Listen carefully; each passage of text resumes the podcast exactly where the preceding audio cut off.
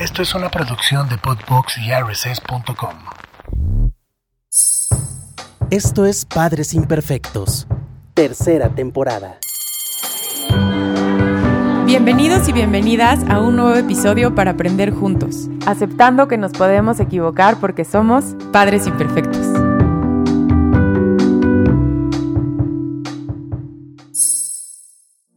Hola, ¿cómo están? Bienvenidos y bienvenidas al episodio número 11 de Padres Imperfectos.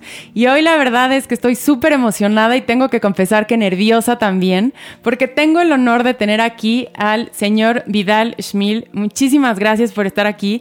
Las personas que nos dedicamos a esto, eh, sabemos lo que eres tú en este, en este, en este ámbito y agradezco muchísimo que estés aquí. Gracias, Patti. Al contrario, encantado de estar aquí y todo lo que pueda difundir pues información que realmente le sea útil, válida a los papás, a las mamás, a los maestros, encantado, siempre estaré dispuesto. Y bueno, obviamente yo que me dedico a esto sé perfecto quién eres y cuántos años llevas en esto, pero tengo que presumir que eres el pionero en México de empezar con la escuela para padres. este, Hoy se escucha mucho más esto, pero ¿qué pudo haber sido eh, hace muchos años empezar con esto? Me puedo imaginar lo difícil. En los años 80 se me quedaban viendo con cara de qué droga consume este cuate, cómo se le ocurre que va a haber una escuela para padres. La frase tan traída y subida y bajada de nadie te enseña a ser madre. Y eso, bueno, pues era necesario que tuviéramos referentes. Y no es que yo haya creado todo el contenido, en realidad estoy usando información de los grandes pedagogos, de los grandes educadores y de los grandes psicólogos que han hecho investigación a lo largo de los siglos. Entonces, eh, lo que estoy haciendo es poner método, poner orden en cierta información para que sea más accesible. Podría yo decir que soy un traductor ¿Pero qué traductor? un traductor de las corrientes pedagógicas o educativas que pueden ayudar a que la mamá, que no tiene el tiempo de ponerse a estudiar todo el fundamento pedagógico, pero que tenga recursos prácticos y que sepa por qué lo hace, ¿no? Entonces, en los años 80 yo debía haberle puesto escuela para madres, porque solo iban mamás. Había muy pocos papás varones presentes en ese proceso.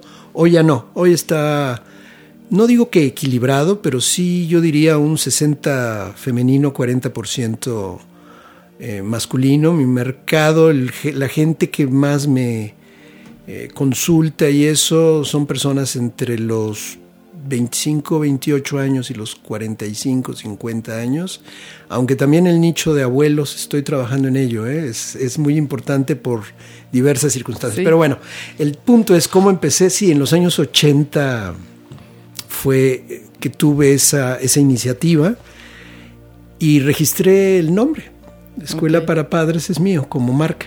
Ah, ok, ya o Sí, entonces este, en lugar de estarme peleando con las escuelas que usan la marca, es mejor eh, que me contraten y con muchísimo gusto los, los atiendo. Eh, eso fue un proceso que empezó con capacitación, conferencias presenciales. En 2003 fundé eh, un editorial, PEA, Producciones Educación Aplicada, porque escribí mi primer libro, Disciplina Inteligente, el manual de estrategias para una educación en el hogar basada en valores, que ha vendido a la fecha del 2003 que lo publiqué al 2022 850 mil, alrededor de 850 mil ejemplares, que para un país que supuestamente no lee, pues eh, es todo un récord. Es muchísimo. Muchísimo. Más de 850 mil ejemplares. Eh, fundé la editorial. Yo puedo decir de profesión soy pedagogo, pero de oficio soy editor. Editor, publico libros, me encanta el tema editorial. Eh, fundé la editorial, publiqué no solo libros míos, sino otros autores. Y a la fecha, bueno, ya me quedé solamente con los míos porque pues, hubo un un problema muy serio en el ámbito editorial y en el mundo editorial con pandemia. Y ya desde antes ¿eh? había, había una serie de situaciones. Pero bueno, publico los libros y di el brinco a lo digital. En 2019, un año antes de pandemia, lancé la plataforma escuelaparapadres.com, que también tengo el dominio, Y desde hace mucho, es que eh, eso no existía. Hoy si tú No. buscas eso, pues está saturado. Sí, no, no, no. Antes no existía. Entonces, escuelaparapadres.com es un sitio con un proceso similar a Netflix en el sentido, ojalá me vaya también como a Netflix, pero estoy hablando de que eh, la gente se suscribe, paga mensualmente y tiene acceso a toda una serie de cursos sobre disciplina, berrinches, adolescencia, educación sexual, distintos aspectos, límites, el tema de los límites, los errores que cometemos al poner límites, todo eso está en los cursos ahí. O la gente se suscribe a un curso y toma solo un curso. Si te interesa solo un curso, tomas, eh, voy por ese curso y O aquí además hay una biblioteca, como toda escuela, tiene una biblioteca digital que se llama Family Keynotes, como la información clave para tu familia.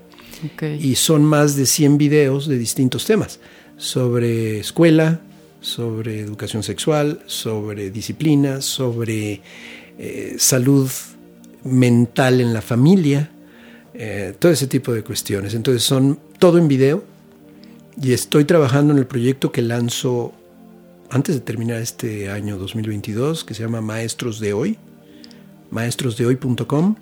Para involucrar también a los maestros en todo este... Pues estábamos, estoy involucrado con ellos desde hace muchos sí, años. sí, sí, ¿eh? pero a lo mejor ya más como un método que puedan seguir, así como, como en la plataforma de papás que puedan aprender de diferentes Sí. temas, ¿no? Además, en las escuelas trabajo una metodología que desarrollé que se llama disciplina inteligente en la escuela y acredito y luego certifico a las escuelas con evidencias de que están llevando a cabo el método que les ayuda a tomar mejores decisiones. Es que como que es muy común decir qué debes de hacer. La mayoría de la gente sabe qué debe de hacer. Sí. La pregunta es cómo. ¿Cómo hacerlo? ¿Cómo lo bajas? ¿Cómo lo aterrizas? ¿Cómo el marco teórico realmente lo vuelves praxis o lo vuelves práctica real? Y eso es lo que a lo que a mí me apasiona y lo que yo a lo que yo me dedico. Entonces, una maestra, pues tú puedes decir, debe ser eh, empática y debe de ser asertiva y debe de ser poner límites, todo eso, ¿no? ¿Cómo lo hacemos? El punto es, te quiero ver con adolescentes 25 a la una y media de la tarde el viernes enseñándoles historia. A ver, ¿cómo le haces para mantener Sí. eso? ¿no? Entonces sí es muy importante que los maestros cuenten con más recursos. O cómo lidias con una mamá o con un papá que cuando su hija o su hijo agrede a otro, considera que no, no es agresión, así se llevan o que Sí. Es que mi hija es muy líder. La otra vez oí una mamá que decía, mi hija es muy líder, se parece a mí. Dios, lo único que tenía esa niña era un, un problema de socialización severo. Entonces, en lugar de abordar los problemas, a veces los papás sobreprotegemos, queremos, cre- nos creemos buenos padres en la medida que defendemos a nuestros hijos. Sí. Es entendible, pero impreciso.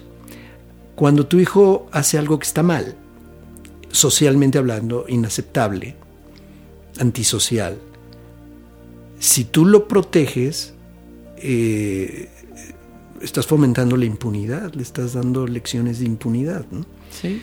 Entonces, sí, ¿dónde está ese punto medio? Ese es un punto eh, al Un punto hay que- hay importante. que trabajar. Entonces, sobre eso, a eso me dedico. Esto nada más era, yo sé que nada más me preguntaste cómo empecé. En los años 80 empecé de esa manera, en, en los 80, y, y desde entonces no he parado. Del 84 a la fecha he estado trabajando en, no te puedo decir que en lo mismo, en distintos temas, pero en el mismo campo. Ok. Y bueno, hablando de qué es la disciplina inteligente, o sea, ¿cómo decides empezar con la disciplina, o sea, disciplina inteligente? Platícanos qué es para ti la disciplina inteligente. Es que, para empezar, la palabra disciplina es una palabra, como dice Alex Grigelmo, un estudioso del lenguaje, cada palabra es como un racimo de uvas. Viene acompañado de muchas uvas alrededor que le cambian la connotación o el significado, Sí. eh, eh, incluso emocional. La palabra disciplina, si tú buscas en el diccionario de la Real Academia de la Lengua Española o en el Arús actual, busca la definición, nada más por curiosidad, de disciplina, definición 4. Ok. La número 4 es una definición medieval que habla de un artefacto con ramales de cáñamo para lastimarte la espalda o, o para golpearte el cuerpo y se llama disciplina. La Real Academia todavía tiene esa definición hoy, 2022, entre sus acepciones. Me parece alarmante, o sea, Muy. estamos completamente obsoletos en conceptos fundamentales. La palabra disciplina también puede ser entendida como una virtud, y esa es válida. Constancia, eh, orden, persistencia para lograr metas. Cuando dices esa persona es muy disciplinada y por eso logró lo que logró, pues estás hablando de alguien que está usando ese concepto de disciplina y es válido, pero no es el que yo propongo. Disciplina yo la defino o la, la aproximación conceptual que hago es el conjunto de estrategias que utilizas para transmitirle valores a tus hijos o alumnos, para que ellos formen un criterio ético basado en la responsabilidad por sus actos, que los conduzca a tomar mejores decisiones para sí mismos y para los demás Sí. el entorno social donde viven. Entonces, disciplina no es un fin, la disciplina no es un fin eh, en este concepto que yo estoy planteando, es un medio.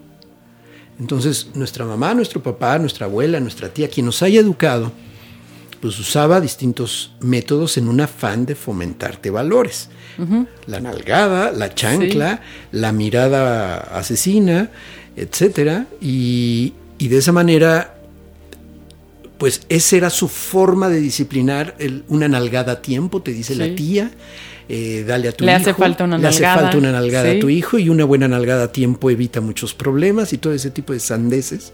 Entonces, eh, a lo que voy es, en la actualidad, muchos papás creen que, que la disciplina es negativa porque implica maltrato.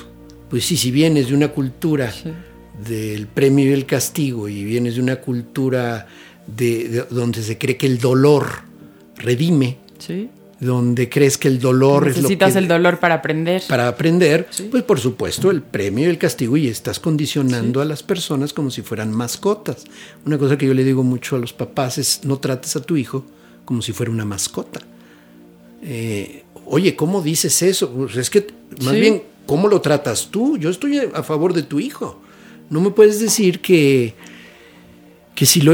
A ver, si le dices a tu hijo, si pasas de año, Luisito, te compro el nuevo videojuego Plus, Turbo. Pues el niño va a robar, matar y copiar. Pero él obtiene eso. Sí. Le quita, en ese instante le quitaste valor al estudio, al aprendizaje y se lo asignaste totalmente al premio. Entonces el niño va a ser un mercader de su buena conducta, porque a partir de allí va a cobrarte por todo lo que hace, que debiera hacer de cualquier forma, Sí, porque es lo correcto. Sí. Más que natural yo hablaría de, porque es lo correcto dentro del entorno social en el que estás viviendo. No, no quiero hablar de natural, porque si hablas de natural, pues lo, lo natural es que andemos en, Ok. en- en- eh, eh, sin ningún tipo de civilidad. Eh, la civilización es un esfuerzo consciente que hay que transmitir a las nuevas generaciones. ¿eh? Sí. Las- se- a los niños se les civiliza. A los niños se les debe civilizar en el sentido correcto, amplio, profundo de la palabra, de darle lo mejor, lo- los avances, el conocimiento, las prácticas, los usos y costumbres que resultan en beneficio en esta época pues de una convivencia en una cultura de paz, de inclusión, de diversos eh, aspectos. ¿no? Entonces, el gran problema es creer que la disciplina es equivalente a reprimir. Sí. Entonces hay mamás y papás que no ponen límite alguno, su hijo es un tirano, un mandón, un mi rey cuando es adolescente. Y si has leído sobre los mis reyes y eso de, de este autor Rafael. Este, Sí eh, que sí. Es estupendo. Bueno, eh, es una realidad. Tenemos una generación desbocada, sin límite alguno, que además cree que, que tiene derecho a, a todas las cosas. Eh, en inglés es entitled. No, no sé cómo sería la traducción real. Sería como merecedor De todo. de todo por haber nacido. Sí. Así nada más, ¿no? O sea, no se ha ganado nada. Es nada más porque soy. eh, Sí, porque lo merezco. porque soy Santiago. o Sí, sea, sí, o sí. porque soy Fer. ¿no? Ya en ese momento lo conviertes en un. en una persona. no líder. en una. es- yo diría. fomentamos un perfil narcisista de, de los niños al ser ellos el centro de la vida Sí. de la familia, el niño y su importancia, la supermamá. Además, esa es otra. Este, siempre queremos ser supermamás y superpapás. Es una aberración. No existe eso. Eh, Existen, como decía eh, eh, Jaime Barilco, y hay otro autor este, que en un momento, ah, Bruno Bettelheim, que decía que había padres suficientemente buenos. Nada más. O sea, que el padre. Por eso tu podcast me parece una. eh, me gustó el nombre de Padres Imperfectos porque e- es, es muy atinado. Porque efectivamente no hay que buscar la perfección, sino ser una mamá o un papá involucrado que realmente pueda eh, estar presente. ¿Qué necesitan los niños? Que estés presente. Presente. Sí. Ahora, estar presente no significa asfixiarlos, ¿eh? ni estar gritando todo el día. Eh, estar presente es, decía Norma Alonso, una estupenda maestra en desarrollo humano, decía que presencia significa involucrarme en el mundo de intereses y sentimientos del otro. Eso es presencia. Tú puedes estar de cuerpo presente junto a alguien y no, Y no estar. y no estar presente. Sí. Y eso nos pasa mucho ahora eh, en esta con la tecnología digital, ¿no? Sí. Estamos, pero no estamos. No estás, no estás, estás físicamente, ¿no? Sí. Pero estás en otro espacio. No estás platicando con el otro, estás viendo tu celular. Sí. Además de malos modales, realmente estás ausente. Es, tu cuerpo está en un lugar y tu atención en otro. Y no estamos conectando, no estamos escuchando, no estamos viendo literal con los ojos, ¿no? No, no estás mirando realmente cómo, qué gesto tiene, si te está entendiendo o no. Yo cuando doy una conferencia presencial, me fijo mucho en el gesto, la cabeza, si la sienten, si no, los brazos, el lenguaje corporal. Te Dice si, si estás conectando, si no estás conectando, si, si tienes que cambiar, si pasa algo que en realidad ya los perdiste a los, y a los papás como nos gusta hablar. ¿eh? Creemos que educamos con discursos. Sí. Mira, Que el Mario Alberto, sermón. en la Sí. vida es muy importante que taca, taca, taca, bla, bla, bla, bla, bla, bla. Nos Y pierden en el- la palabra Ya, dos. No, no, no, no, ya, ya los perdiste tú. O Sí. sea, entran en modo avión los niños o en modo vuelo. El modo Sí. vuelo es, ya no está ahí, ya no está, ya no estás comunicando nada. Pero tú crees que porque tu discurso es muy sentido, ya el niño entendió lo que es el respeto. Eh, creemos que con sermones y discursos fomentamos valores. Entonces, cuidado. Bueno, todo esto fue porque me preguntabas qué, qué hacía yo en los años 80, perdón. Ya, ahora sí, me voy por donde tú me digas. No, no, no, yo estoy escuchándote feliz. Eh, y hace, cuando tú empezabas con esto, a ver, hoy en día creemos que ya pocas personas, pero creo que siguen siendo muchísimas personas, siguen creyendo que educar con golpes, con nalgadas, con premios y castigos es lo que funciona, Claro. ¿no? Creo que hemos avanzado mucho, pero falta No. mucho trabajo. Pero cuando No. tú empezabas, que todavía era como una locura, cuando tú decías, este, no, No, es hemos que no. avanzado. Pero bueno, el, el cambio que pudiste haber visto de cuando tú empezaste, me imagino que era mucho más difícil. No, ¿No? ¿Sí? No. ¿Crees que sigue igual? Es- eh, es que ahora, cuando tú le dices no le debes de pegar y no le debes de castigar, entonces ¿qué hago? Nada. Ah, bueno, eso ya es. Antes, Sí, sí. se van al otro extremo. Entonces, el niño como, como es un espíritu encarnado de alguien el- evolucionado y que viene a enseñarte, entonces permites que estrangule al hermano, que no coma, que sea un patán, un Sí. pelado y que se sube y que rompa y que no importa porque el niño eh, eh, es así y hay que, hay que fomentar Bueno, eso. pero eso es otra cosa que nos fuimos al otro extremo, Exacto. ¿no? O sea, a lo que voy es, antes era una locura, o sea, decir que, que no dieras una nalgada, era el único, pues, la- el único camino que se conocía, ¿no? Hoy en día, pues ya sabemos que no es el camino, pero no todos están convencidos de eso. Y en el no querer hacer eso, ya nos fuimos al otro extremo Exacto. de la permisividad. Entonces, ¿dónde está el punto medio? ¿Dónde está el punto medio? Mira, efectivamente hay personas, retomando tu, eh, el inicio de, esta, de este cuestionamiento, es, hay personas que creen que, que premiando y castigando están educando.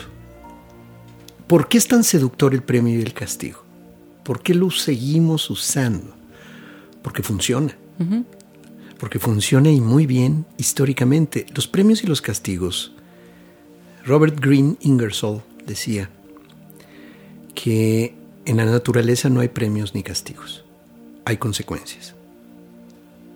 Buenas, malas, regulares, pero consecuencias. No hay premio y castigo. El premio y el castigo es un invento humano para controlar a otras personas. Y ha funcionado históricamente Sí. en distintos entornos políticos, religiosos, sociales. Históricamente. Y sigue funcionando. Sí, sí, sí. El premio y el castigo seguirá funcionando. Es una psicología elemental, la del burrito. Le pones la zanahoria al frente, camina. No, palo. Entonces eso seguirá funcionando eternamente. ¿Por, ¿Por qué? Porque buscamos el placer de la zanahoria y evitar el dolor del palo. Del palo, sí. Bueno, entonces eso instintivamente, como mamíferos, evolucionados o no, eh, así funcionamos. Sí. Y así funciona el cerebro. Entonces no hay manera de que eso se erradique. El punto es tomar conciencia de que eso te da una solución entrecomillada de solución, te, de- dices, "Ah, fue de inmediato, Inmediata. ya, inmediato. Y resulta que a mediano largo plazo te das cuenta que tu hijo tiene doble moral. Porque para evadir el dolor, eh, miente. Y para obtener lo que quiere, Hace sin que esforzarse, miente. ¿Quieres un hijo mentiroso? Premio y castígalo. ¿eh? Sí. La- eh, eh, podría yo escribir un libro. ¿Cómo lograr que tu hijo sea un mentiroso de primera? Premialo y castígalo. Eso es lo que debes de hacer Sí. permanentemente. Lastímalo. Y verás cómo mentirá. Entonces, a mediano plazo, ¿cuántas veces en una escuela mandan llamar a la mamá y le dicen, su hija publicó unas fotos, hizo esto y aquello? No, mi hija no, yo la conozco, la tuve en el vientre y sé cómo es y eso no es posible. Me podrá decir lo que Me quiera, podrá- pero eso no. Eso no, ok, pues resulta que sí. Sí. Y que su hija tiene doble moral y que su hija está mintiendo por temor a el premio o al castigo. Sí. Perder el premio o el privilegio y el castigo. Además, probablemente hubiera, podría haber este, pues, golpes, eh, situaciones de maltrato. Hay muchos niños que lo siguen sufriendo. Sí. Una estadística del 2016-17, una encuesta nacional, hablaba de que arriba del 64% de los menores de 18 años reciben golpes en un afán disciplinario Sí. en México. Estamos por encima de Cuba, estamos por encima de Nicaragua y del Salvador Sí. en maltrato infantil. Estadísticamente, porcentualmente quiero decir. Yo sé que las poblaciones de esos países es mucho menor que la de México, pero porcentualmente andamos arriba. Es. Entonces, eh, pues no nos extrañe lo que estamos viviendo y lo que estamos viendo. Esto es que luego los nostálgicos del pasado es que antes sí había valores, ¿no? Ya se ta- Sí, tiemblan sí, sí. cuando lo dicen y es que antes las cosas sí funcionaban. Y entonces, ¿por qué? ¿Qué pasó en el camino que estamos como estamos? Si el presente es resultado del pasado, Algo hicimos mal. algo estuvo mal, ¿no? Sí. Entonces, eh, hay que reinventar muchos aspectos, hay que tomar conciencia de que justo el golpe, el premio y el castigo son, sí funcionan, pero no educan. Me preguntaba una mamá una vez, un papá en una conferencia, oye Vidal, lo que estás diciendo está muy bien teóricamente. Ellos dicen que teóricamente significa que está alejado de la realidad, ¿no? Sí. Bueno, eh, pero en la vida, por ejemplo, yo trabajo en una compañía y premiamos a las personas que venden mucho y les damos viajes y autos y funciona muy bien. Está muy bien, señor, pero eso es una relación comercial donde ustedes ya saben qué deben de hacer con, con ese tipo de, de personas que están siendo productivas en un marco comercial totalmente que no tiene nada que ver con formar menores. Está usted comparando peras con manzanas. Las empresas no están educando, están pues, teniendo negocio, ¿no? Sí. Y, y- y además el adulto que le entra a eso, pues ya sabe si le entra o no le entra. En cambio el niño No. está en un proceso formativo donde tiene que aprender a distinguir, éticamente tiene que aprender a distinguir lo correcto de lo incorrecto en el mundo social en el que vive. Eh, porque luego también está el cuestionamiento, ¿y qué es correcto y qué es incorrecto? Pues, ¿qué- cómo? Pues si vives en una determinada Sí. sociedad, vives bajo, bajo ciertas leyes y reglas. No te gustan, vete a otra sociedad. Eh, cosa que no es posible. No, a- sí, pero, también entra dentro de la permisividad, ¿no? Los vamos justificando y rescatando de, ay, es. bueno, si no quieres hacer esto, no lo hagas porque estás haciendo lo que sientes, ¿no? O sea, un poco en esta parte que caes en el, ok, no voy a dar nalgadas porque estamos convencidos que no, bueno, que sí funcionan, pero no, no, no enseñan nada, este, No pero educan. no educan, pero eh, también la permisividad eh, no está dejando nada, ¿no? Estamos haciendo justo no, se está dejando un desastre. un desastre, pero bueno, positivo no está dejando nada. Así es, así es. Entonces, vale la pena que, que busquemos ese punto medio. Sé que mis palabras pueden alterar algunos corazones sensibles en este momento que digan, ¿cómo? Entonces, no puedo pegar, entonces que haga lo que sea. No, tampoco. Entonces, ¿dónde? ¿Cómo? Hay que sustituir premios por reconocimientos, que es un concepto totalmente diferente, Diferente. porque no vas a condicionar. O sea, todo lo describo en mi libro Disciplina Inteligente y en el curso. Tengo 28 clases de una hora y media o de una hora cada una. O sea, es un buen curso largo de disciplina eh, digital en videos, donde de verdad voy de la mano de la persona para que vaya haciendo ejercicios, vaya reflexionando, vaya viendo y lo ponga en práctica y regrese y vea si le funcionó o no. Tenemos un proceso de Sí. seguimiento y de, de contacto en vivo para poder platicar de lo que van aprendiendo, porque no está fácil. ¿Por qué? Porque hemos... Es como si al pez le dices que debe salir del agua, pues ¿cómo? O sea, se va a morir, o sea, si ni percibo el agua porque es mi entorno natural. Tú no percibes el aire probablemente porque pues estamos en ello. Sí. Eh, aquí de lo que se trata es ir contracorriente y decir, ¿cómo el premio y el castigo no funciona? No, sí funciona, pero no educa. Estás condicionando a tu hijo. Sí. Y sí necesitamos una sacudida y un cambio. La pandemia, por ejemplo, el confinamiento, hizo que los niños eh, no fueran tratados de ser compensados por los papás. Los papás trataron de compensar a los niños por el sufrimiento y por lo mal que lo estaban pasando. Como si los papás fueran los culpables de la pandemia. De la pandemia. Sí. Entonces no, no duermas y a las 3 de la mañana están chateando y viendo videos, haciendo videos bobos en TikTok, este, Porque extrañan a sus amigos. caritas, haciendo caritas todo el día en el celular, eh, y los papás no ponen el menor límite de horario, por ejemplo, ni de supervisión de contenido. Sí. Se incrementó la adicción a la pornografía en línea de una manera espectacular en el mundo. Impresionante. Sí. Bueno, no me espanta la pornografía. Este no es un enfoque moralista, por favor, que, sea, que quede claro. Es un enfoque de salud mental. La pornografía en línea, y digo en línea, alta velocidad, los niños tienen acceso a esto de manera eh, indiscriminada, de cualquier tipo, y con cualquier práctica y lo que se te ocurra y lo que no se te había ocurrido, puedes verlo ahí, gratis, en cualquier dispositivo, Sí. en el momento que sea Y en un segundo. y en un segundo. Y de hecho la pornografía le llega a los niños en promedio entre los 8 y los 10 años, sin que ellos la busquen.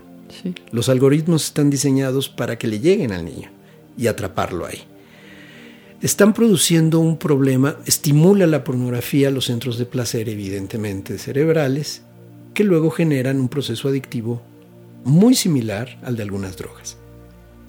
Entonces, no estoy hablando de, no soy la tía escandalizada de, ay, Dios mío, ¿a dónde vamos a llegar? No, no, no. Te estoy Sí, diciendo que es un y realidades. exacto, y te estoy hablando de un problema de salud mental y de salud sexual. Hay un síndrome que se llama impotencia producida por la pornografía. Síndrome de impotencia producida por la pornografía en jóvenes de 30. Sí.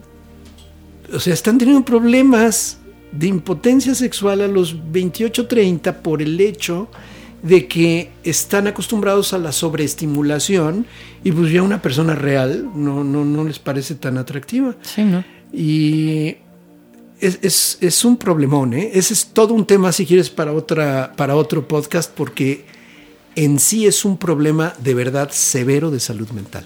Pero bueno, vuelvo al punto. Entonces los papás sobrecompensamos a los niños, no les ponemos límites porque pobrecitos. Y ahora que regresan a la escuela presencial y les ponen ciertos límites y hay uniforme y tienes que venir peinado, bañado y desayunado, porque tomaban clases mientras les daban el huevito en la boca, en línea, este, y todos despeinados y, y despelucados y en pijama, eh, y con cuatro niños y la señora paseándose atrás, vistiéndose probablemente. No, hay cada anécdota que... Sí, hay muchísimas contar. anécdotas. Así es, así es.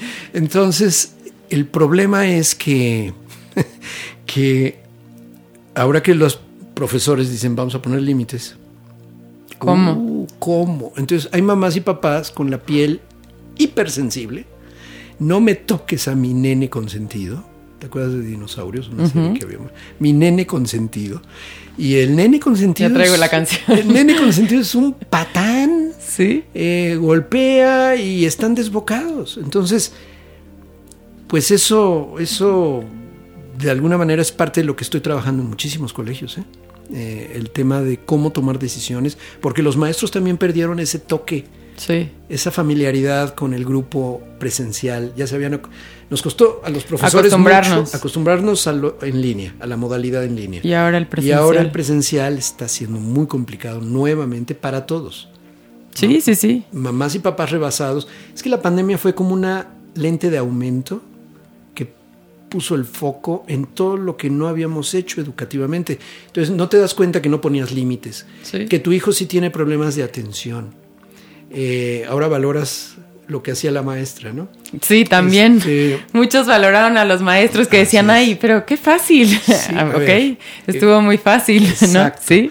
Y es entendible porque, bueno, para eso hay especialistas. Una cosa importante, mamás y papás, y este mensaje, por favor, tenlo presente. Si tú confías en un profesional, eh, pues dale la posibilidad de hacer su trabajo.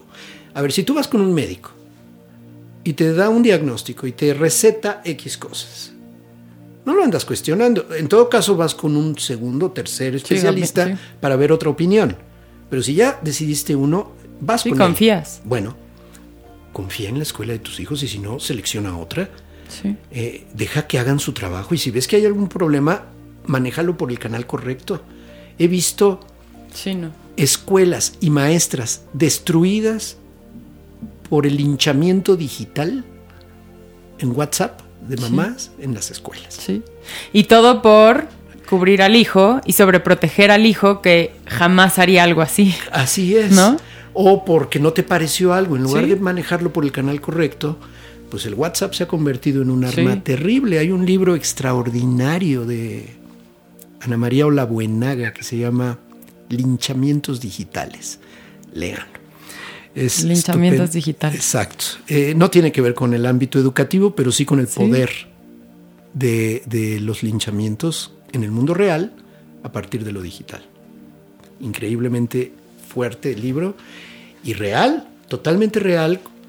Una mamá empieza a hablar mal de un niño en WhatsApp o de una familia o de una mamá X o de una profesora y se la mastican cruda, se la, Sí, desa- sí, se sí. la desayunan.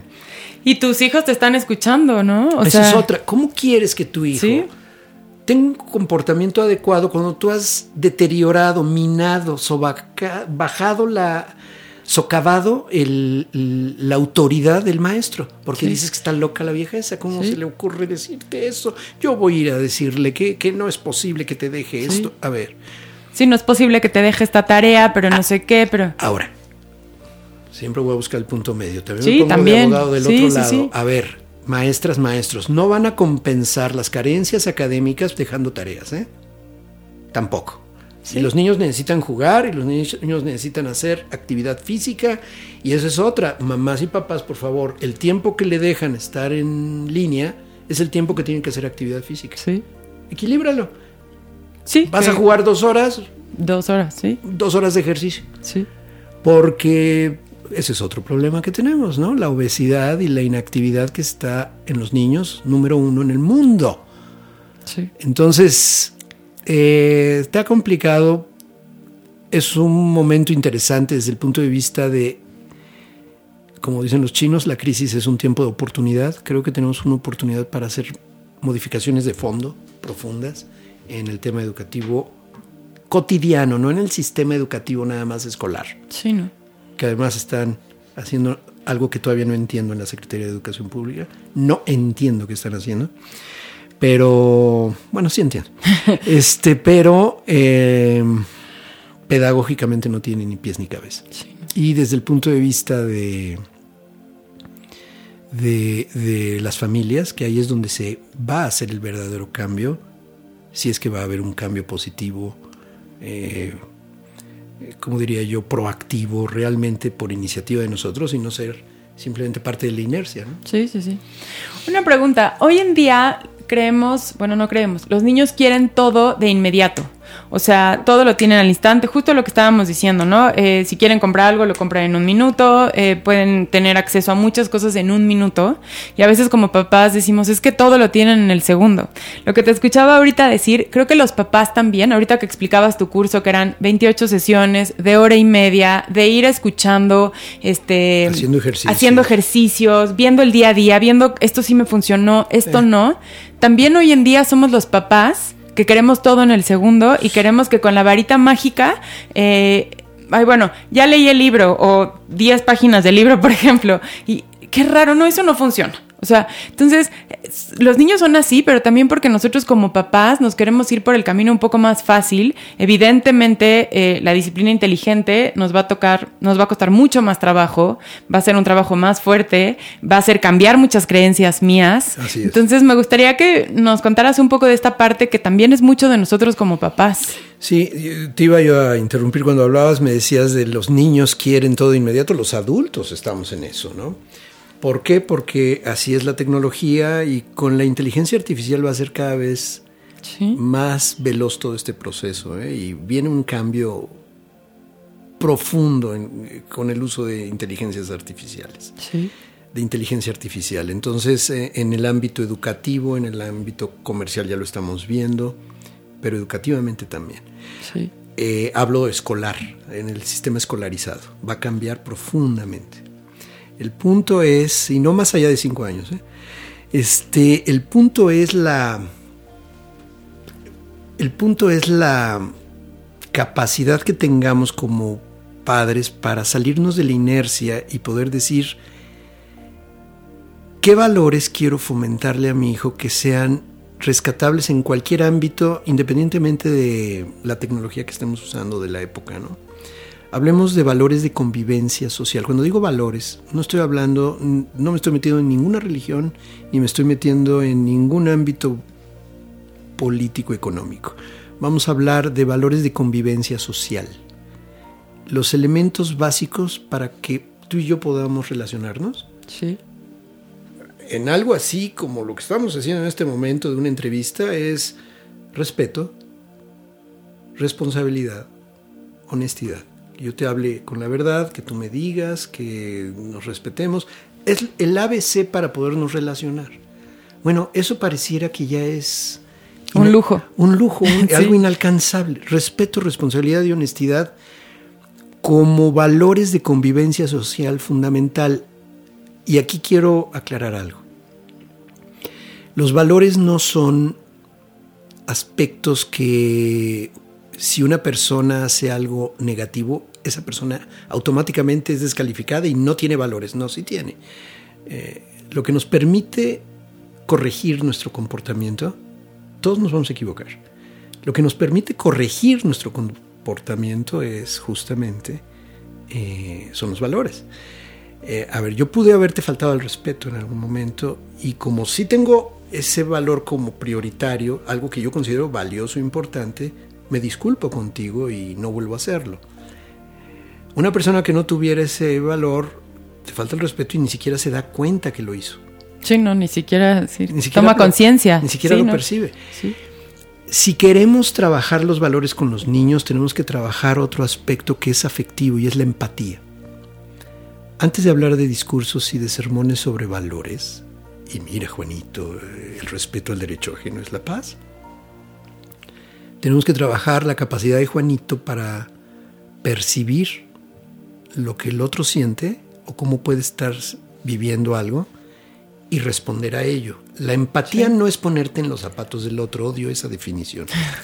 La empatía es la capacidad, primero, se divide en dos para percibir al otro y luego responder en favor del otro. Primero percibes para poder responder.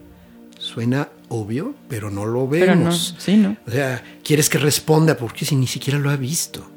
Primero verlo y luego responder.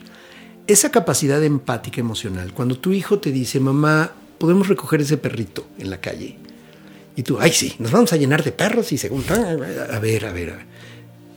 Valida esa capacidad de respuesta afectiva que tiene tu hijo. Antes de eh, corregir. Antes de corregir. ¿Te estás corrigiendo qué? ¿Que es empático? O sea, ¿qué es lo que estás corrigiendo? ¿Que tiene ganas de ayudar? Eso debe ser corregido. Al contrario, tiene que ser fomentado. Sí el ser capaz de percibir y luego responder es la empatía. Y la empatía es el camino para fomentar respeto. Yo, yo puedo respetarte, ser responsable, cumplir con mis horarios, ser honesto contigo, en la medida que, me, que percibo que tú tienes una necesidad y respondo a ella. Si no me importaras, ¿por qué tendría que ser respetuoso, responsable o honesto? O sea que el camino o la, la mejor estrategia para fomentar valores es la empatía no el discurso del valor. Otra forma de fomentar valores es, poniendo reglas claras, por Dios. Pon las reglas son la traducción del valor. No tienes que darle un sermón y un discurso sobre lo que es la responsabilidad. Nada más la regla es, vamos a poner con un adolescente, donde dice, la regla es que me avisas dónde estás no se te acaba la pila del celular jamás. Nunca. Nunca. Y si te vas a mover del lugar donde estás, me avisas. Por ejemplo. Sí. Pero la importancia de, decir la regla, y tenerla clara. Así es. Y si no la cumples, pierdes el privilegio relacionado con eso. Privilegio, no derecho. Lo que quitas y das son privilegios. Los derechos no puedes quitar, ¿eh? No puedes dejarlos sin comida, sin alimento y sin educación. Los derechos son inalienables y son diferentes a los privilegios. Hablo del uso de un celular, perdóname, no es un derecho, aunque me es un privilegio. Es un privilegio que yo doy porque yo pago esa cuenta y porque está mi nombre. Y si hace un uso indebido del celular, almacenando imágenes, almacenando imágenes eh, de contenido sexual de menores, el que se mete en problemas soy yo. Sí. Porque yo soy el dueño de la cuenta. Se van contra mí. Sí. Y ya no hablemos nada más de eso, sino, ¿por qué no supervisas? ¿Tú dejarías que un señor cualquiera entrara a la sala y platicara con tus hijos o se metiera a la recámara y platicara con ellos? Bueno, no, ¿verdad? Sí, no, no, no. entonces, pues, eso es, lo, que estás permitido porque hay un señor metido que dice con el perfil de Pedro Pérez de 15 años, una foto de un chavito muy guapito, y resulta que es un pedófilo asqueroso de, de 40. Estás permitiendo que tu hijo esté en contacto o tu hija esté en contacto con un desconocido en su habitación a las 2 de la mañana. ¿Por qué? Porque no le puedes decir que no y no le quitas el celular y le dices, a ver, en la noche viene para acá. Celular, computadora, tableta, todo se guarda acá. Y en la mañana te lo doy si es que vas a la escuela con eso y si no, hasta en la tarde y es un rato. Si no dosificas, ¿cómo le vas a enseñar límites a tu hijo? ¿Cómo se va a autorregular? La gran meta de todo Sí. proceso disciplinario, la- la- autorregulación, la autogestión, la autorregulación, llámala como quieras. Eh, Desde Jaime Ginot para acá, todos los psicólogos han planteado eso. Bueno, eh, no fue Gordon el primero que lo dijo, fue Ginot. Este, efectivamente, es muy importante que, que para lograr esa autorregulación tenga una contención externa. La neurociencia no pues ha reafirmado este proceso. La zona del cerebro que te ayuda a autorregularte, a contenerte, eh, madura en las mujeres entre los 21 y los 23 años y en los hombres entre los 21, 22 y los 25. Entonces, y en algunos no madura. Entonces, a lo que ya voy- pasaron los 21, Sí. los 22.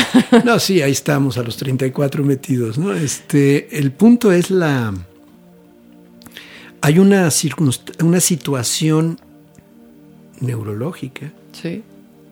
que te permite actuar de una forma o que no te permite. Entonces tú eres una especie de corteza prefrontal que le prestas a tu hijo adolescente. Es que literal es eso. Tú se la prestas. Sí. porque pues simplemente va a tener Sí. impulsos. ¿no? Entonces la disciplina inteligente se basa en el principio de no premiar y castigar. Hay reconocimiento y, y hay sí hay sanciones, pero son sanciones con ciertas características. Primero que nada, son proporcionales. La mayoría de las mamás y los papás pegamos de gritos por tonterías porque ya estamos cansados. Y no eres proporcional, exageras. Sí. O minimizas. Lo que sí es grave, Minimizar. le dices, ay, que no importa. Es que es líder. Sí. ¿no? Entonces, eh, Sí, esa delgada línea entre, o sea, no vas a sobreproteger, ¿no?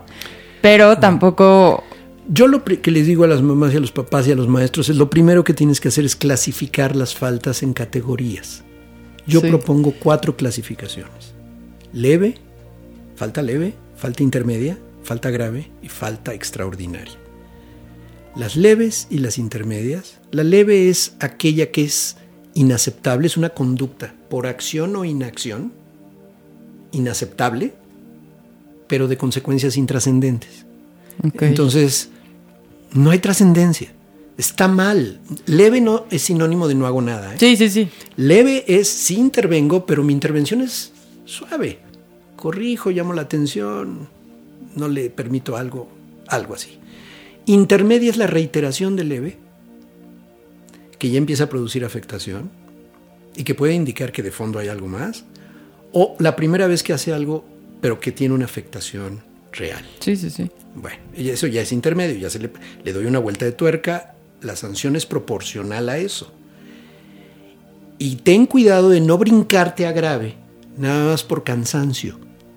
Porque luego ya estás harta. En automático. Sí, no, Sí. Un, día, un día le pegó a su hermano, otro día no hizo tarea, otro día perdió un libro y el cuarto día no se quiere bañar y tú ya lo zarandeaste de los pelos y le diste una vapuleada. Es por acumulación. En lugar de que hayas manejado Una, una. una a una con la clasificación que corre- corresponde, porque no bañarse, pues es leve. Sí. Eh, Que lo vemos enorme en ese momento. No, eh, eh, exacto, pero es porque ya está Sí, saturada. sí, sí. Bueno, Y que también puede ser eh, que hoy en día escuchas a los papás, es que es esto, esto, y también es falta de límites. O sea, no, no le pones límite un día, no le pones límite, y de repente llega un día que quieres saturó. poner, entonces tu límite es de, de cero a 100. Así es. Y ya te vas en 100 cuando era no se quiso meter a bañar. así es. Entonces, es cada ocasión, es día a día. Ahora, graves. Las graves que de a de veras lo sean en función de los valores de convivencia que mencioné.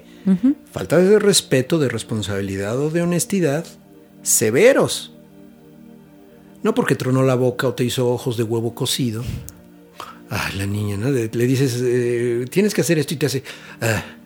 Y tú, ¿a quién le dices eso? Y a mí no me hablas así. Bueno, eso ya estás metiendo otro tipo de problemas. Sí. Es intermedia. Sí, es falta de Sí, respeto. pero creo que clasificarlas nos va dando como el, el por dónde, o sea, te puedes tener como un mapa, ¿no? De ver, vamos Sí. paso uno, paso ver, dos. Una vez iba yo, te pongo, tengo cuatro hijos. El más grande, hoy es un adulto, eh, me acuerdo que le pegó a su hermana y me dijeron por teléfono que le había pegado a su hermana. Ya le había yo dicho. Iba yo furioso en mi auto. Qué bueno que no estaba eh, eh, junto Ahí, a él en sí. ese momento. Iba yo subiendo por Avenida Constituyentes, vivía yo por Contadero en aquellos años. Iba yo subiendo furioso, furioso. Ahorita. Y me frené en un semáforo. Todavía había semáforos en Constituyentes. Y recuerdo que dije, a ver, ¿qué me diría a mí mismo si yo fuera un papá que pregunta qué hacer en este caso? Y la primera respuesta es clasifica la falta. Leve, intermedia, grave o extraordinaria. Le había pegado nada más, pero no la había lastimado. Nada más era el empujón y el pleito. y Era, era intermedia, por reiteración. En ese momento, ¡fum! se me bajó toda la furia. Claro, es intermedia, voy a actuar como intermedia. ¿Por qué lo estoy tomando como grave? Porque, por Sí. cansancio. Porque venía yo harto del trabajo, porque tenía un problema económico, porque Sí, X, porque sí. Z cosas hacen que tú sobre reacciones. Entonces pierdes credibilidad ante tus hijos. Dicen, mi mamá está loca, mi papá está loco, ve cómo se pone por una tontería, ¿no? Sí. Entonces, las graves, deja, deja tu intensidad Para una grave. para una grave. No para que no hizo la tarea, no Grave. se quiere bañar, Sí. eh, le pegó al hermano. Ah, eh, en la pegada al hermano depende, ¿no? Sí, sí, sí. Entonces, grave. Pero también lo clasificas y no estás Sí. todo el tiempo. Hay mamás que me dicen, ¿y qué tengo que estar sacando mi libro diciendo es leve, intermedia, grave? A ver, no, no, no. Te, fa- te familiarizas con eso muy Sí. rápido. Nada más son cuatro. Es leve o intermedia, eso es en un paquete. Y en otro paquete están las graves y las extraordinarias. No las mezcles. Son dos No te paquetes, confundas. No te confundas. Y en las extraordinarias estás hablando de cuestiones que ponen en peligro no valores. No hablo de respeto, responsabilidad y honestidad, sino de principios. En peligro su vida, su salud o su libertad. O la de otros. Sí. La conducta de tu hijo puede incluso ser considerada delictiva en las extraordinarias. Claro. Metió un arma a la escuela, está haciendo bullying. Eso es, perdóname, empieza en grave y puede terminar en extraordinaria por casos de suicidio ¿eh? Sí. o de agresión y de violencia física. O está consumiendo drogas, entonces ahí estamos hablando no de una falta disciplinaria nada más, estamos hablando de un problema de salud. Sí. Entonces hay que verlo desde otro enfoque con el apoyo de un especialista. Entonces cuidado con confundirte. Lo que de verdad tienes frente a ti tienes que valorar para que tú puedas actuar inteligentemente. Se llama disciplina inteligente porque una de las definiciones de inteligencia es esa capacidad que tú tengas para distinguir importancias que son relativamente mayores o menores que otras cosas. O sea, yo puedo importancias relativas, Sí, es sí, decir, sí. esto comparado con lo que está pasando acá o lo que hizo, ¿qué tanta trascendencia tiene? ¿Qué tanto afecta los valores? ¿Qué tanto afecta la convivencia? ¿Qué tanto afecta su vida o su salud? Y entonces te- tiene que ser proporcional. Ya tomas una decisión inteligente. Otra, ¿qué haces con eso? ¿Lo castigas? Fíjate el castigo. Que le duela, para que escarmiente. Esa no falla, donde más le duele. Donde más le duela. Sí. A ver, no. Orientada, primero es proporcional. Orientada a reparar y a resarcir. Reparar es que pague por lo que hizo y que asuma una consecuencia negativa de su decisión. Sí. Y muchas veces los papás reparamos por el niño, por el menor. Reparamos pagando, reponiendo, etc. Pero el resarcimiento es un paso más allá de la... no es sinónimo de reparar. Resarcir es decir, más allá de la reparación, en un acto simbólico de hacer el, de tratar de compensar con algo bueno cuando dañe a alguien. Y eso rescata emocional, psicológica y socialmente a la persona. Claro. Es equivalente a restaurar, si gustas. Justicia restaurativa. Son principios de justicia restaurativa. Siempre tienes que pensar cómo tu hijo va a reparar o a resarcir cuando hizo daño, no cuando no hizo daño. Nada más le Sí, sí, sí. dijo tonta a su hermana, pues que... Sí, o cuando no se metió a bañar o no hizo la tarea. Ahí no tiene que reparar nada, ¿no? Pero cuando sí dañó es reparar y resarcir. Oportunamente vinculadas con la persona que afectó. Eso es otra, porque le quito, le pegó a su hermana Ah, y le sí. quito el celular. ¿Qué tienen que ver una cosa No tiene con otra? relación, nada, No tiene relación, tienen que vincularlo. Sí. Oportuna, no en Navidad, no en las siguientes vacaciones. Sí, Sí, o que en la venga- fiesta, eh, no- no, o, o luego vamos, no vas, a, no vas a tener fiesta, no vas a tener fiesta, y sabe el niño que va a tener la fiesta, entonces Sí. no, no te metas en ese terreno, te ¿no? metas ahí. Y por favor, que le dé seguimiento. ¿Cómo voy a verificar que mi hijo realmente ya cambió esa conducta o solamente está aparentándola para recuperar privilegios? Sí. O por el miedo al castigo. Exacto. Entonces, y otra, el reconocimiento, por favor. Reconoce a tu hijo en todo lo que hace bien. Enfatiza primero sus fortalezas y no estés solo viendo el punto negro y lo que hizo mal. Te aseguro, quien me está escuchando, que de 10 conductas de sus hijos, 8 son correctas, dos no. Sí. Y Y, las 10 las vemos incorrectas. Y todo está mal. Sí, ¿Y sí, qué sí. voy a hacer? Y estoy preocupada por esa que está mal. Sí, sí, sí. Entonces, de verdad vale la pena. Te acabo de dar así como una muy rápida pasadita por lo que son los conceptos de disciplina inteligente. Hay muchísimo más. no, Te bueno. digo, es un, pues es un libro y es un... Sí, ¿no? Cuando me dicen, ¿cómo educo a mi hijo? Bueno, pues eh, hay un libro, hay cursos, hay una plataforma, escuelaparapadres.com.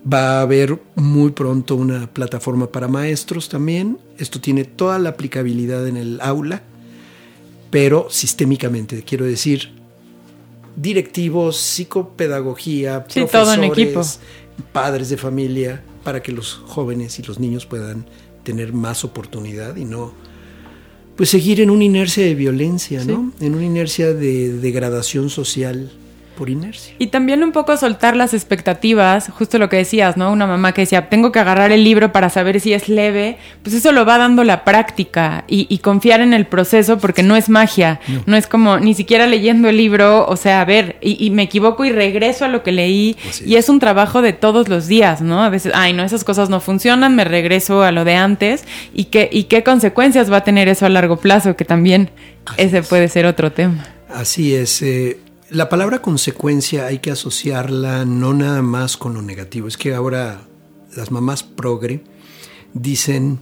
eh, No lo castigué. no lo castigué, apliqué consecuencias. Es la misma gata revolcada y rebautizada. Un castigo disfrazado. Exactamente, no. Tiene que cu- cubrir estas características que acabo de mencionar. Regrésale al video, si me estás viendo en video, es regrésalo y ve las características proporcional, Sí. Orientada a la reparación y el resarcimiento, vinculada, oportuna y con seguimiento. Y la estrategia preventiva más importante que puedes aplicar, preventiva, antes de que las cosas negativas ocurran, es reconocer todo lo que tu hijo y tu hija hace bien. En un congreso que organicé hace algunos años, hice una mesa redonda y había jóvenes y papás y maestros. Esto fue en Guanajuato hace unos 6, 7 años. Y recuerdo que un chico nos dejó en silencio a más de 2.000 personas que estábamos ahí. Dijo, es que haga lo que haga, siento que nunca es suficiente para mis papás. Uf. O sea, ¿a qué grado podemos estar exigiendo de manera irracional una perfección que tú no tienes como adulto? No me vengas con eso. Entonces, sí conectar un poco más Sí. con lo que puede darte un joven y entre hermanos, por favor, revisa características individuales. No, no, no puedes educar como si tuvieras Igualito. una, como si tuvieras una lista de cuando haga esto voy a hacer aquello y Sí. como que quieren ese recetario, eh, eh, esa, eh, Esa varita mágica. esa rúbrica Sí. como de escuela, ¿no? Cuando pasa esto tienes que hacer esto. Sí. No, no puedes funcionar de esa manera en un tema de formación eh, emocional, ética. Cuando digo ética estoy hablando de responsabilidad por mis propios actos, para que sepa a qué atenerse, que los niños sepan qué esperar y, de y ti. hay consecuencias, claro. Pero también buenas. Sí, sí, sí. ¿Por qué no le dices, hablando de eso que decía de la crítica, de decir, le apliqué una consecuencia, lo usan como sinónimo de negativo? ¿Por qué no le dices, oye, esto es consecuencia de lo que hiciste bien? Exacto. Sí, Felicidades, esto es consecuencia de haber estudiado súper bien y ahora tienes todo este tiempo de descanso. Díselo también, porque eso es una consecuencia, lo que viene después de algo. Sí, no, No- tiene que ser solo negativo. Exacto, no lo asocies con lo negativo. ¿Te acuerdas de las, los ramilletes o racimos de palabras como uvas? Consecuencia También. es otra que tenemos que cuidar, ¿no? Por ahí va. Eh, es mi pasión, a esto me dedico, estaré en esto mientras viva y la verdad es que encantado de, de poder estar contigo. Ha sido un gustazo, un honor tenerte aquí, pero no quiero que terminar este episodio sin antes preguntarte, como papá, ¿cuál ha sido tu reto más difícil? Eh, como diría, la, en la etapa adolescente de mis hijos, en la infancia no tanto, ¿eh? ¿No? En la adolescencia sí, en particular porque debo de adaptarme al temperamento de cada uno y establecer la comunicación o la forma de vínculo significativa para cada uno. Mi hijo mayor tiene una forma de vinculación totalmente diferente a la siguiente. Luego tengo dos hijas más, tengo un hijo de 34, una de 28, otra de, de 18 y una de 12. Entonces, eh, la verdad es que lo que más me ha costado es ese proceso de adaptación de, por temperamento, que pueda yo utilizar ese conocimiento para realmente conectar con cada uno en su tiempo, en su espacio, de acuerdo a sus propias necesidades. Y los retos que todo papá de adolescentes llegamos a tener, no por ser pedagogo y dedicarme a esto estoy exento a ello y estoy vacunado. O sea, de pronto mi hija, por ejemplo, me dijo una cosa que dije, ¿qué le pasa? ¿Por qué me dice así? ¿O por qué a su mamá le dijo tal cosa? Sí. Entonces intervengo, pero la contención en ese tipo de momentos de uno es lo que más cuesta. Sí. Porque si Sin duda. de pronto dan ganas de darle una zarandeada Sí, sí. al viejo estilo, me queda clarísimo. Pero ese punto es importante. Fíjate que en el curso de berrinches que tengo en, el, en la plataforma, Berrinches, su manejo eficaz es un curso. De las 10 clases que constituyen el curso, 3 son de autocontrol emocional del adulto. Pero siempre, no tengo adulto. duda, claro, sí. Y solamente un par del manejo al Bueno, ya en ese momento, claro, es que sí, es todo de nosotros. Así es. Eh, luego nosotros somos los que no tenemos esa tolerancia a la frustración. Sí. ¿no? Sí, Los los que estamos papás. saturados, rebasados. Así es. Sí. Entonces eso es lo que más me ha costado trabajo. De pronto en momentos de crisis mantener la contención y decir, el adulto soy yo. Sí. Eh, el, el que debe de poner la muestra de cómo se manejan las cosas a pesar de la crisis soy yo. Es difícil y sí les recomiendo, si no tienes esa vocación, esa, esa- ese deseo real de, de- no tengas hijos, o sea, eso es otra, porque la presión por reproducirse y tener hijos, o sea, no es necesario para algunas personas, no es su vocación, Sí, y- no y- están en eso, Sí, se vale decir no quiero, paso. Ah, pero la presión social, Sí, ¿no? sí. Eh, ¿Cuándo me vas a hacer abuela? Sí, también. y- y- la, la injerencia indebida de, de la familia política También. o de origen es importante. Ese es otro tema, ¿eh? Otro tema. ¿Qué hace que una familia funcione o no funcione? Eh, ¿qué ¿Por qué una familia normalmente se descompone y no funciona? Es que luego me dicen en, en alguna escuela, ¿no? Es que es, viene de una familia disfuncional.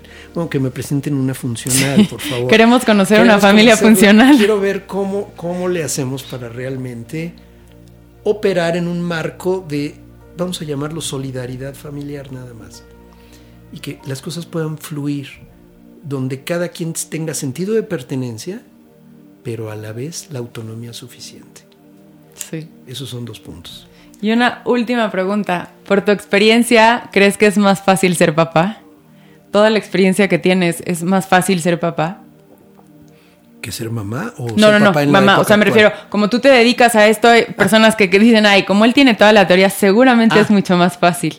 Eh, bueno, sí me recupero más rápido eh, y sí tengo referentes que me pueden ser muy útiles. No quiere decir que no tenga crisis, pero creo que esas crisis las puedo sortear mm, eficaz y más rápido, porque cuento con un marco teórico, porque sí me estoy preparando en ese sentido, profesionalmente, pero también como papá. Me actualizo y veo cursos de todo tipo. Es que por eso el eslogan que yo uso es los hijos de hoy necesitan madres y padres de hoy. Sí. Eso es fundamental. Me decía una vez en una entrevista un locutor o una locutora. Eh, ay, Vidal, no, eso de prepararse como papá, yo lo hago por sentido común y por instinto y me sale de las entrañas. ¿Cuánto estudiaste, cuánto tiempo estudiaste para estar frente a un micrófono?